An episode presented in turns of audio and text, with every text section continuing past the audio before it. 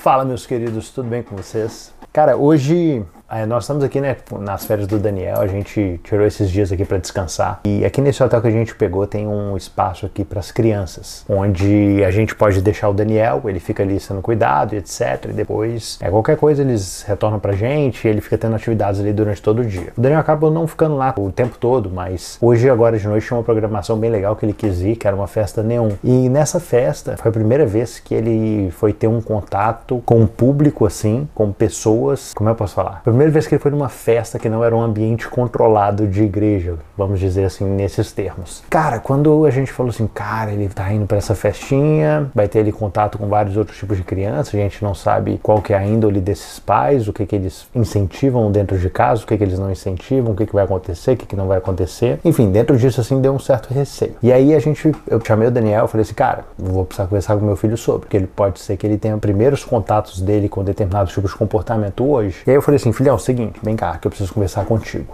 Hoje você vai ali na, nessa festinha e, cara, essa festinha não é da escola Ágape, não é da da igreja, não é do, desses ambientes que você está acostumado a ir em festas. E ele pode acontecer algumas coisas que não são legais. Então eu fui orientando, né? Falei, ah, se alguém te chamar para ir para um canto, sozinho, fora de todo mundo, não vai. É, pode ser que alguém queira incentivar você a fazer algo errado, desobedecer alguém, você não deve seguir essas pessoas. No final das contas, quando ele estava indo para lá, como a gente não teria um certo contato com ele, eu peguei meu celular, entreguei na mão dele e falei assim: ó, filho, aqui tá o meu celular, você vai com o meu celular e o papai vai estar junto com a mamãe. Qualquer qualquer coisa que você precisar, você pode pegar o meu celular para ligar para a mamãe, que a gente vai estar disponível. Qualquer coisa você pode ligar pra gente. E cara, foi bem legal, porque ele foi assim pra festa e ele ficou no começo assim, mandou vídeos pra gente, dele se divertindo, ficou mandando assim. É como se ele tivesse tido um primeiro contato da nossa realidade hoje de ficar tendo esses contatos nas redes sociais, sabe? A rede social dele, no caso, eram os pais dele que estavam fora do, da festa e ele ficou mandando essas interações. E o que que me veio assim na mente de gravar sobre hoje? É que eu depois eu conversei com o Daniel um fato que eu considerei muito relevante, que é o fato sim, eu falei assim, filho, sabe por que, que eu deixei você ir na festa? Sabe por que, que eu deixei você ir? Sabe por que, que eu confiei a ponto de deixar meu celular contigo? É porque eu confio em você, cara. É porque eu confio em você. Pelo fato de eu confiar em você, eu consigo, eu tomo a decisão de deixar algo para mim que tem valor, que é o meu celular, algo que é importante. É, por eu confiar em você, eu permiti ir numa festa onde eu não conheço as pessoas que estão lá. Mas por quê? Porque eu confio em você. Eu confio na decisão decisão que você vai tomar. E eu conversei com ele falei assim: filho, uma coisa que você tem que sempre prezar, cara. Você sempre tem que prezar pela confiança do papai, pela confiança da mamãe em relação àquilo que você faz. Porque enquanto nós estivermos confiando em você, a gente vai permitir que você tenha acesso a determinadas coisas. Mas se a confiança for retirada, junto com essa confiança, aquilo que nós temos condição de te dar acesso, essas coisas serão retiradas da mesma forma. Eu lembrei de um versículo que é bem interessante, está lá em Provérbios 22, 1, que fala assim assim: mais vale o bom nome do que as muitas riquezas, e o ser estimado é melhor do que a prata e o ouro. Eu acho muito interessante isso, porque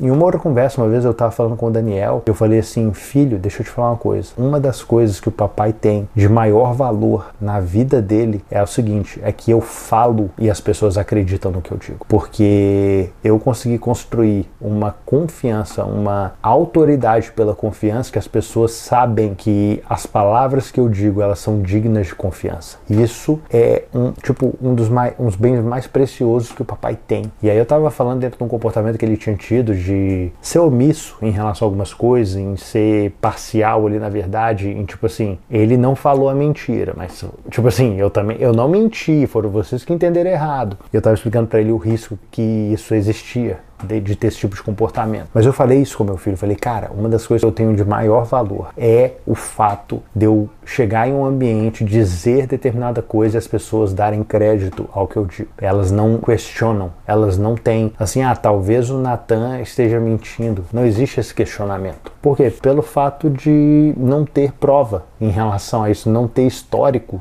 desse tipo de comportamento em mim. E foi muito legal ver assim a satisfação dele quando eu disse assim, filho, a gente deixou você ir porque nós confiamos em você. Sabe? Ele tipo assim, ele eu deu para ver aquela sensação assim de aquela satisfação de tipo de tipo assim, cara, dever cumprido. Eu fiz o que eu deveria ter feito. Quando eu vejo falo assim, cara, eu agi com a verdade. Cara, eu tenho a confiança das pessoas que estão à minha volta. E o vídeo de hoje é para falar sobre isso, sabe? Para falar sobre essa confiança que você tem das outras pessoas em você mesmo. Não é algo que é construído do dia para noite. Pode ser que você esteja em um cenário no qual você cometeu algo, você fez algo que você colocou em risco toda a confiança que você tinha construído ao longo de anos. E a questão é a seguinte, o que eu percebo é que confiança ela não é comprada, ela é construída e é tijolo a tijolo, sabe? É bloco a bloco. E é trabalhoso, é trabalhoso porque leva tempo e leva muito esforço. Mas a recompensa é que a confiança, o bom nome, ele se torna mais valioso do que um ouro, mais valioso do que uma prata, no qual você pode chegar a dizer algo e as pessoas dão crédito àquilo que você ouviu. Para para pensar, o ouro e a prata, as pessoas dão crédito ao ouro, dão crédito à prata. E por isso eles aceitam receber isso em troca de outros bens. A confiança é da mesma forma é quando as palavras elas valem como mais até do que ouro e do que prata. O fato de alguém falar algo é suficiente para que a outra pessoa dê o crédito que seria necessário ser comprado com ouro, seria necessário ser comprado com prata, sabe? Enfim, essa é a mensagem de hoje. Se você está num cenário de confiança, sei lá, que você